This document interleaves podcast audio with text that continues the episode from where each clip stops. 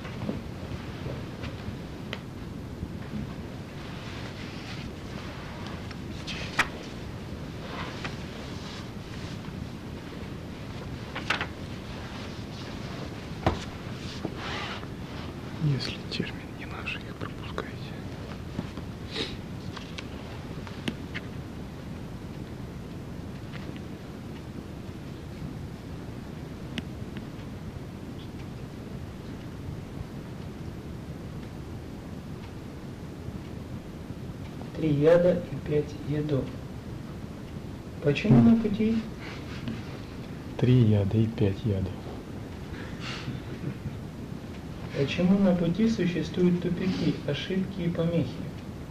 Если говорить о воззрении, то страсть, ненависть и невидение – следствие приверженности ума к двойственности. Так обычно говорят, что существует три яда.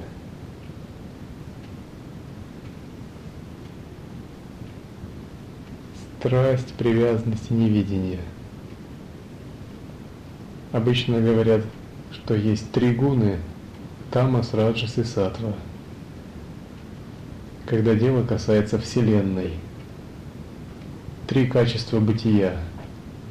Но когда дело касается именно нас, как человеческих существ, то говорят, что эти три гуны проявляются как три яда. Три нечистые энергии, находящиеся в трех наших каналах энергетического тела –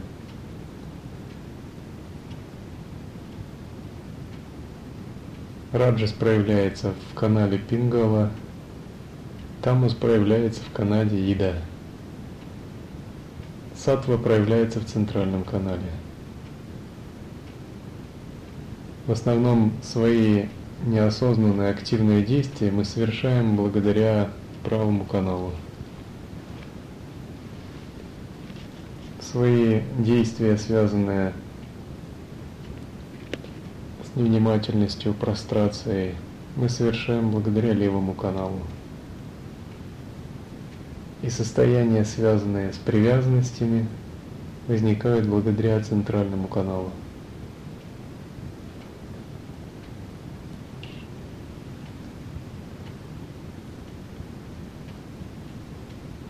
Эти три яда являются движениями мышления, которые проистекают от врожденных склонностей. Все наши мысли до единой смешаны с тремя ядами, ядами. Как проглоченный яд становится причиной смерти, так три ядовитые эмоции, если дать им волю, губят освобождение. Ясный свет существует внутри пяти оболочек. Пять оболочек можно представить в виде сферы или окружающего человека кокона. В Упанишадах есть детальное описание, какая прана насколько распространяется. Одна из пран распространяется, самая дальняя прана распространяется на 19 миллиардов пальцев. Это самая внешняя оболочка нашего энергетического кокона или ауры.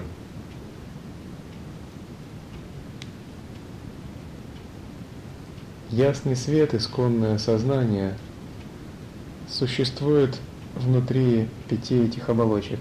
Если грубое тело, то которое менее?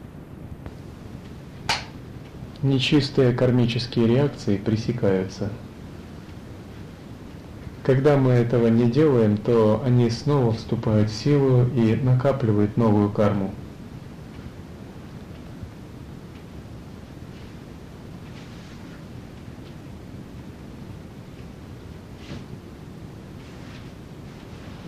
Мы можем даже не замечать, что наш ум полон трех ядов, создающих неблагую карму. Когда хозяин наш ум с тремя ядами приказывает, его слуги, тело и речь выполняют его команду. Так мы продолжаем скитаться в сансаре, постоянно отворачиваясь от трех кай, самой основной основы всего, что есть в сансаре и нирване –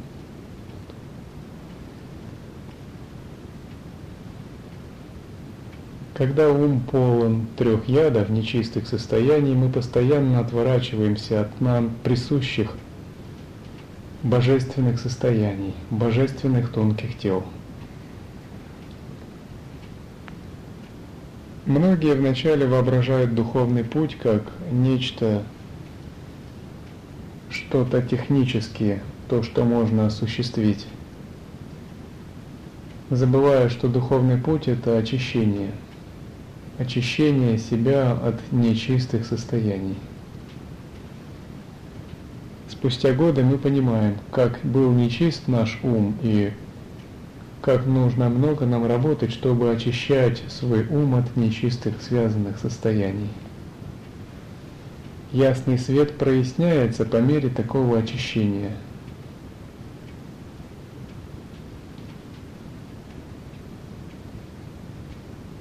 Когда сознание не очищено, мы не видим этого, и поэтому мы думаем, что то, что мы думаем или считаем, это нормально, или это правильно, или наш привычный стиль эмоционального реагирования. Поскольку мы не знаем другого состояния, более чистого, или наше восприятие – это вот такое, это нормально. Однако, когда мы продвигаемся дальше – мы видим, что это было просто следствие нечистых состояний в нашем уме, и не было каких-то веских, серьезных внешних причин, а были именно внутренние причины. Ну, допустим, спустя пять лет те, кто будут монахами, они могут проанализировать собственную нынешнюю ситуацию, возвратившись назад. И они с улыбкой вспомнят, что разные ситуации, в которые они попадали, те, которые их приводили в замешательство, они были просто следствием их э, нынешнего не совсем чистого состояния ума. И они больше бы в такие ситуации не попались, если бы они снова к ним вернулись. Примерно так видит, видится анализ своего духовного прогресса у практикующего. Это происходит потому, что нечистое состояние очищается, и наша ясность позволяет воспринимать мир по-другому через некоторое время.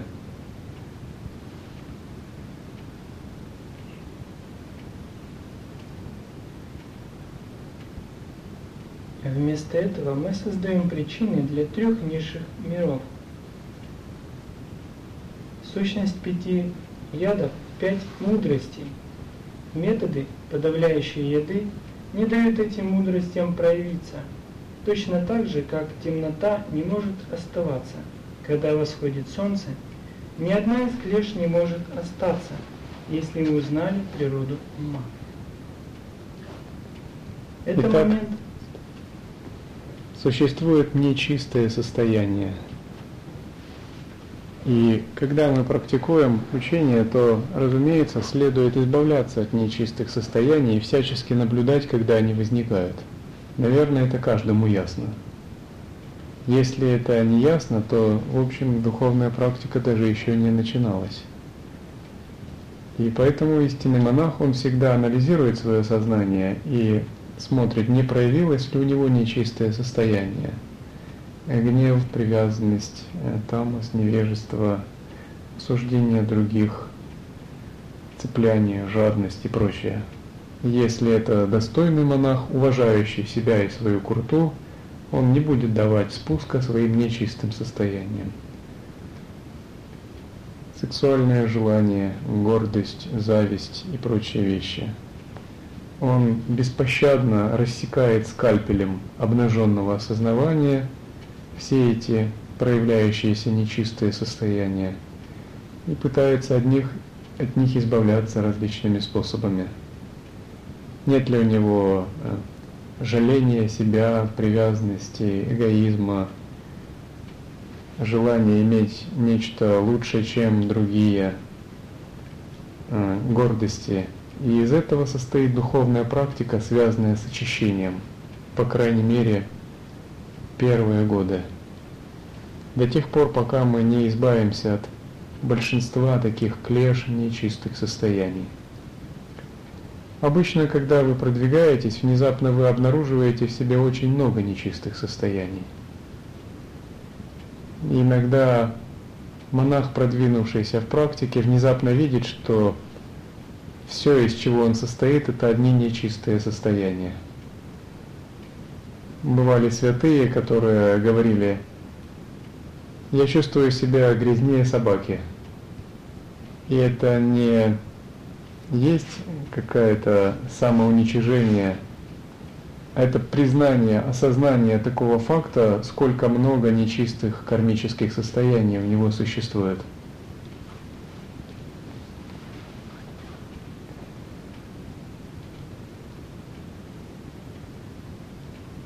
Однако, когда мы осознаем эти нечистые состояния, это не повод для того, чтобы чувствовать чувство вины или впадать в депрессию или подавленность, думая, что я очень нечист и поэтому для меня единственный выход это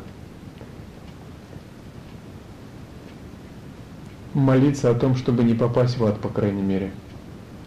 Хотя иногда такая установка помогает. Однако идея греха отсутствует в тантре как таковая. Скорее в тантре есть идея бессознательности, от которой следует избавляться. С точки зрения учения тантры, даже нечистые состо... состояния, они все-таки не являются уж абсолютно нечистыми, поскольку все есть абсолют, и все есть совершенное и изначально чисто, то даже нечистые состояния, которые замутняют наше сознание, все-таки они являются частью большой чистоты, только пока мы еще не распознаем эту большую чистоту. Поэтому даже такие нечистые состояния, которые проявляются, они являются частями наших глубоких уровней осознавания, частями мудрости. И вопрос нашей практики, чтобы постоянно распознавать эти нечистые состояния и воссоединять их с мудростями. Разумеется, это не означает подумать, даже мои чистые состояния – это Э, проявление пяти мудростей, поэтому я буду их вовсю пестовать. Думать так означает не разобраться в учении. Скорее это означает, что вместо того, чтобы фиксироваться на самих нечистых состояниях и позволять им проявляться, мы смещаем свое восприятие в корень проявления этих нечистых состояний, в их источник. И тогда мы прозреваем, что нечистое состояние подобно вершине айсберга. А за этой вершиной есть нечто очень фундаментальное и глобальное, а именно пространство определенной энергии, связанное с, с конкретным элементом.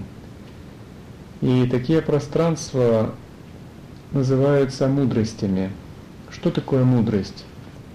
Мудрость в этом контексте не является э, тем о чем обычно говорят мудрость.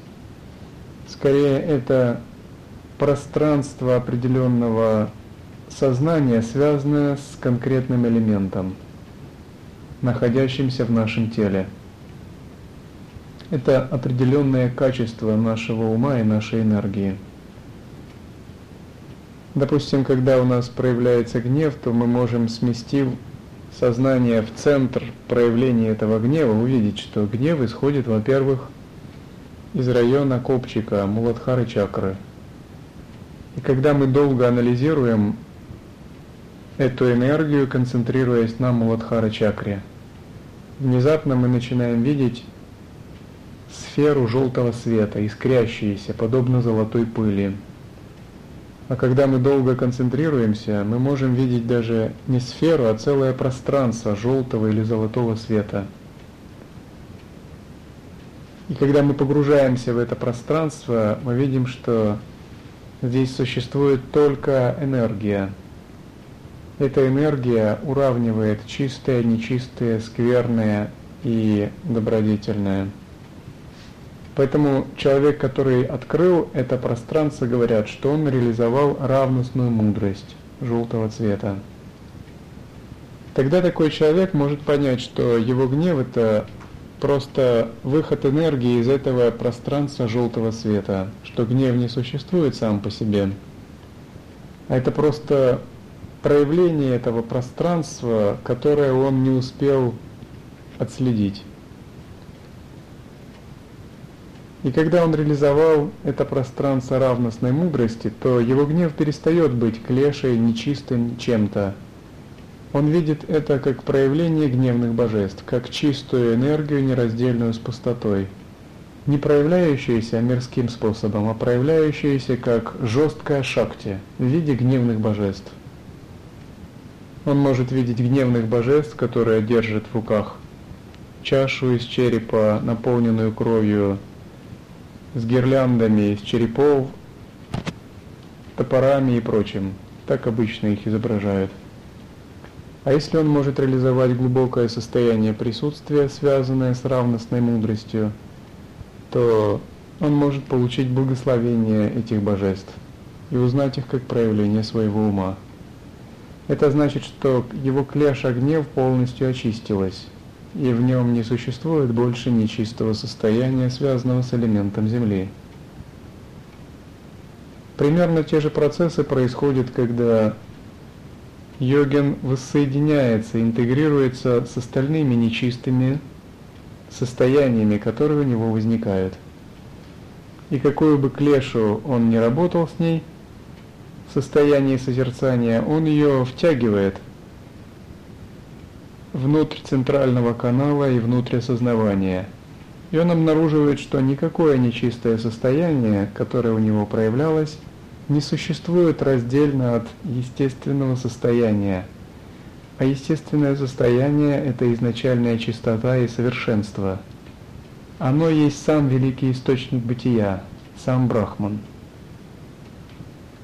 тогда его все энергии начинают воссоединяться с естественным состоянием. И они начинают видеться как чистые, и как, когда они очищаются, они перестают быть клешами.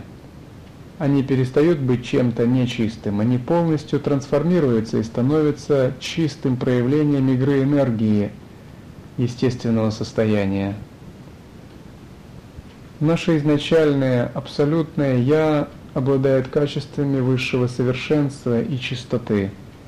И все, что проявляется, исходя из него, тоже всегда совершенно и чисто.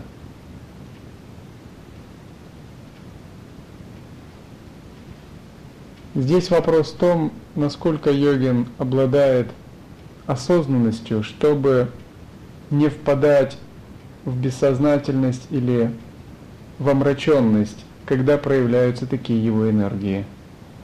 И развитие такой тонкой осознанности и отслеживание проявления клеш и освобождение их, превращение в такие мудрости, это и есть процесс очищения, присущий именно лая-йоге или анутара-тантре.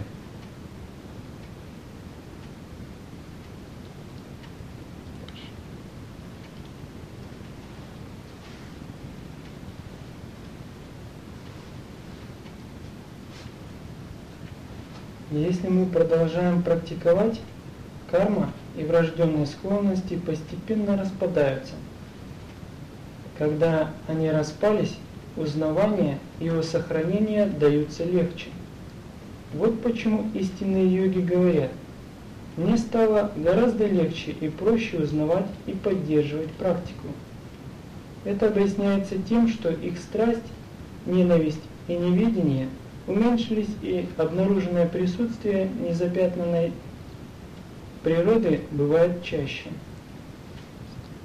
Итак, вначале, даже если мы открываем принцип созерцания и имели какие-то проблески естественного состояния, это подобно ряби на воде или кругам на воде. Они возникают и сразу же расходятся, поскольку удерживать это очень сложно.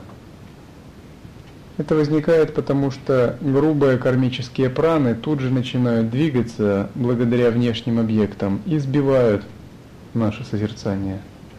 И мы снова скатываемся на путь привычных склонностей ума. Когда же клеши, гнев, привязанность, неведение очищаются, мы обнаруживаем, что нам стало гораздо легче поддерживать нашу практику. Раньше мы были помешаны на внешних объектах, на других людях или на самом себе, либо на концепциях.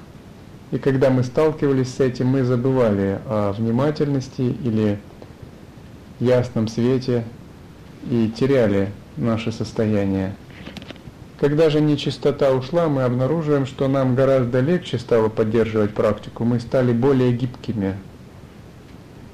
Поэтому истинный практик, он всегда имеет такую глубокую гибкость, ясность и легкость. Вы это можете безошибочно обнаружить, сравнивая начинающих практиков и сравнивая тех, кто очистил свои клеши.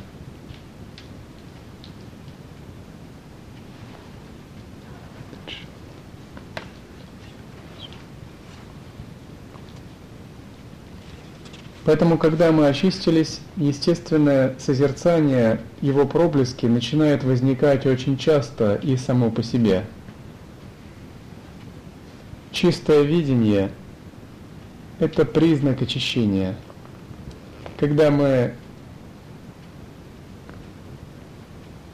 избавляемся от большинства наших нечистых состояний, чистое видение начинает сиять само по себе – для того, чтобы наше чистое видение развивалось, мы должны постоянно вспоминать об этом принципе. Что на самом деле все, что происходит с нами, это даршан абсолютного Я. Это практика, это инициация, это посвящение.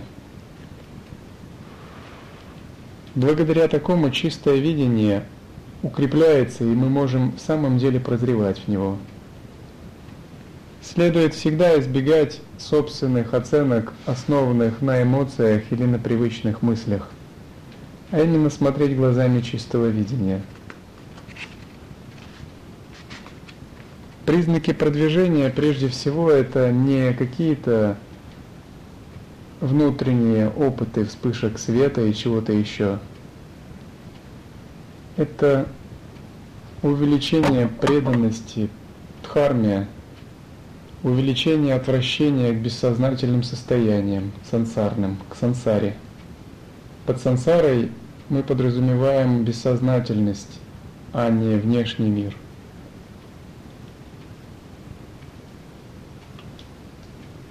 И это проявление чистого видения по отношению братьям, сестрам, подхарме, трем драгоценностям и миру в общем – когда мы перестаем декларировать, что все есть абсолют, что все совершенно и чисто, а начинаем чувствовать это, это совершенно непостижимая вещь.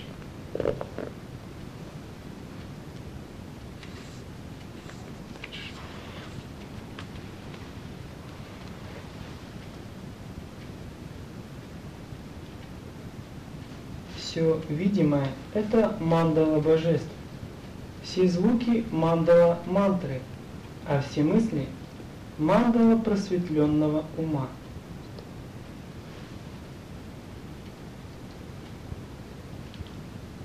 Все видимое мандала божеств означает, что когда наше осознавание развивается, то все, что мы видим, мы прозреваем в более чистом измерении. Допустим, можно видеть камни и деревья, почву, можно видеть более тонкую энергию, божеств, связанных с камнями, почвой и деревьями. Можно сказать, что божества, управляющие камнями, почвой и деревьями, это те же самые камни, почва и деревья, только в чистом видении. Можно видеть мирян и монахов. Можно видеть дайки недаков, богинь Лакшми Сарасвати, физич... действующих через физические тела. Когда вы прозреваете, как различные божественные энергии действуют через тела и каналы физических людей, вы начинаете понимать, что действует принцип чистого видения.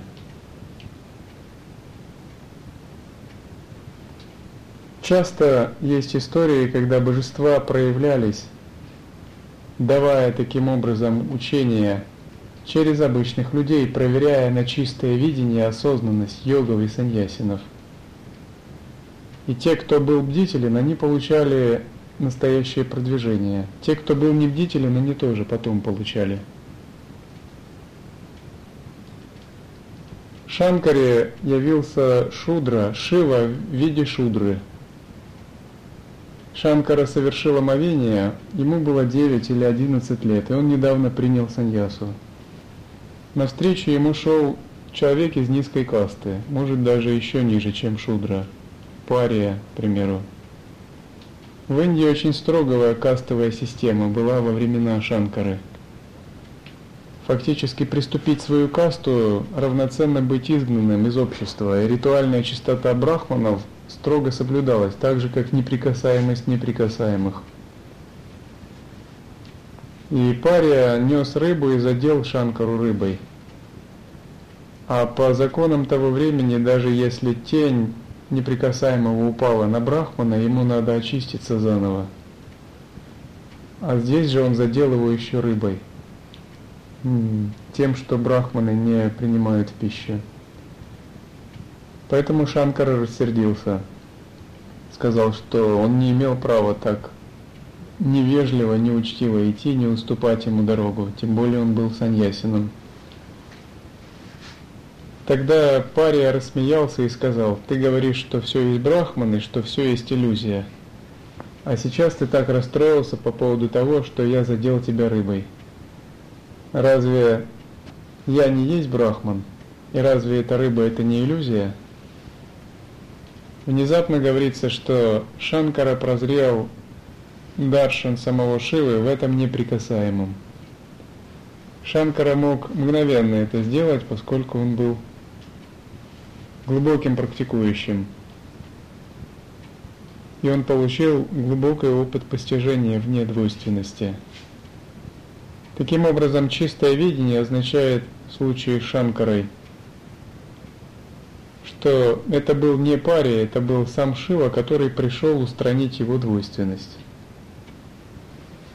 По мере практики наше чистое видение начинает развиваться – это не то, чтобы мы как бы настраиваем себя, думая, это Шива, а это то-то. Мы как бы придумываем себе. Это то, что мы видим реально. Это мы видим реально. Мы видим мирское видение, нечистое, и одновременно мы видим чистые. Они существуют параллельно. Вот что означает чистое видение.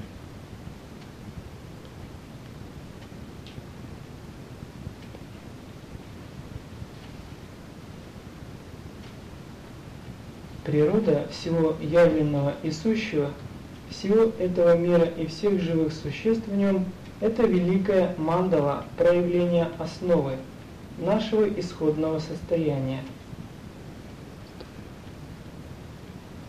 Мандала – это всегда чистое измерение. То есть мандал не существует в физическом мире. Мандала – это духовное изображение – графическое изображение Вселенной для практики, то, что мы визуализируем э, в низших тантрах. То есть это изначально чистая обитель божества. Здесь говорится, мандала – это чистое проявление основы.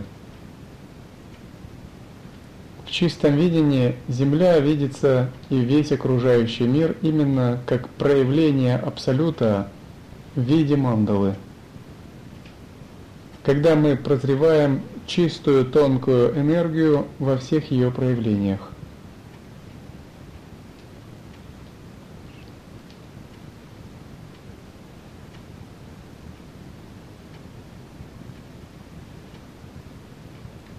Опора практики садханы – проявление, возникающее из этой основы.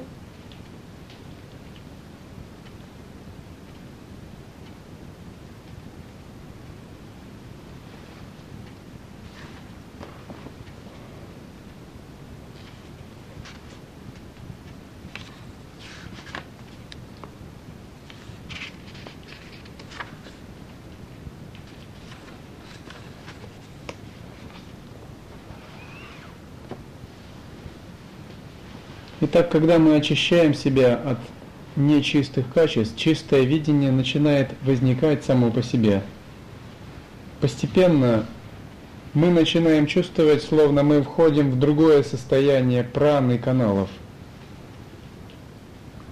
Это как другой настрой на жизнь, в принципе. И мы входим в него все глубже и глубже. И мы начинаем также чувствовать, что со старым настроем праны каналов мы перестаем иметь что-то общее.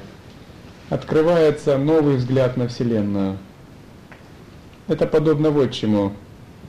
Если есть какой-то человек, занимающийся бизнесом,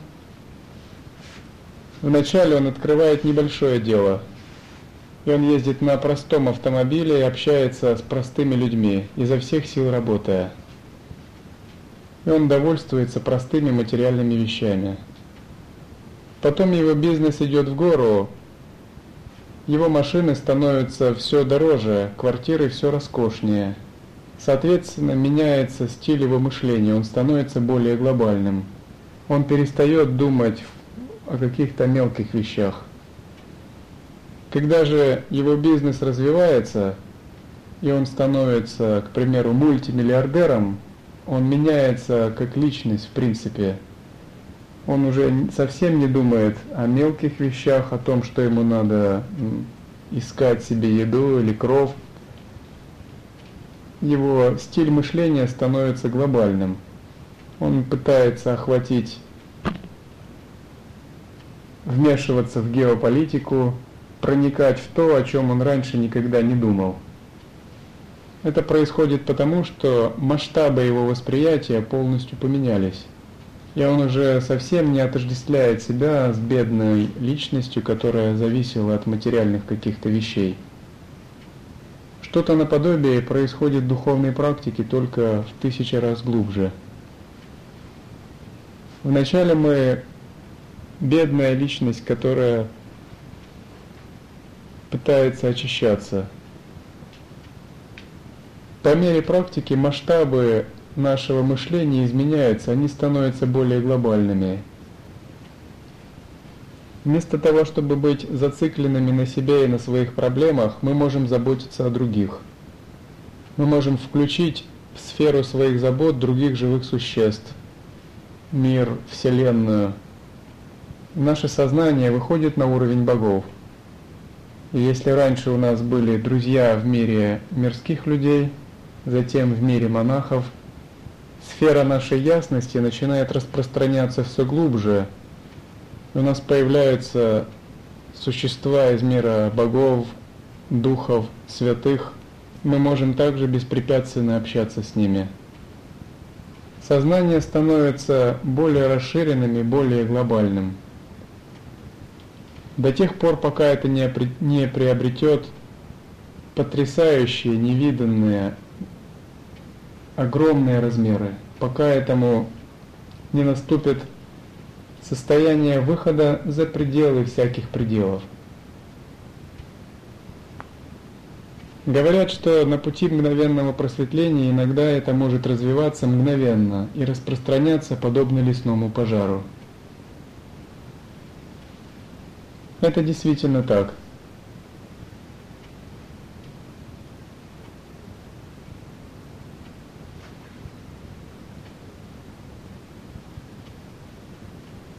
Если бы этого не было, то нам нечего было бы рассчитывать на просветление за одну жизнь. но говорят, что просветление за одну жизнь возможно именно благодаря такому мгновенному распространению. Такое мгновенное распространение может случиться, когда мы достаточно очищены и достаточно настроены на это чистое видение.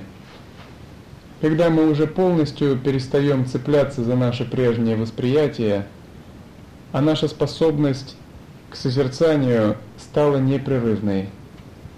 Тогда мы понимаем тщетность личных усилий, тщетность цепляний за «я» и передаем бразды правления чему-то превосходящему нас и позволяем теперь, отбросив усилия, вести себя высшей силе. Тогда вмешательство этой трансцендентной высшей силы начинает обрушиваться на нас огромным потоком.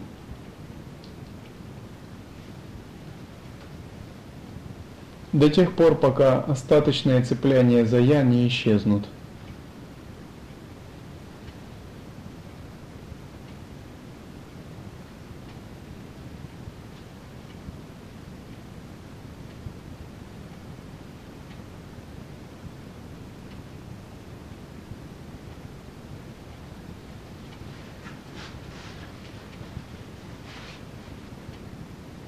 Oh.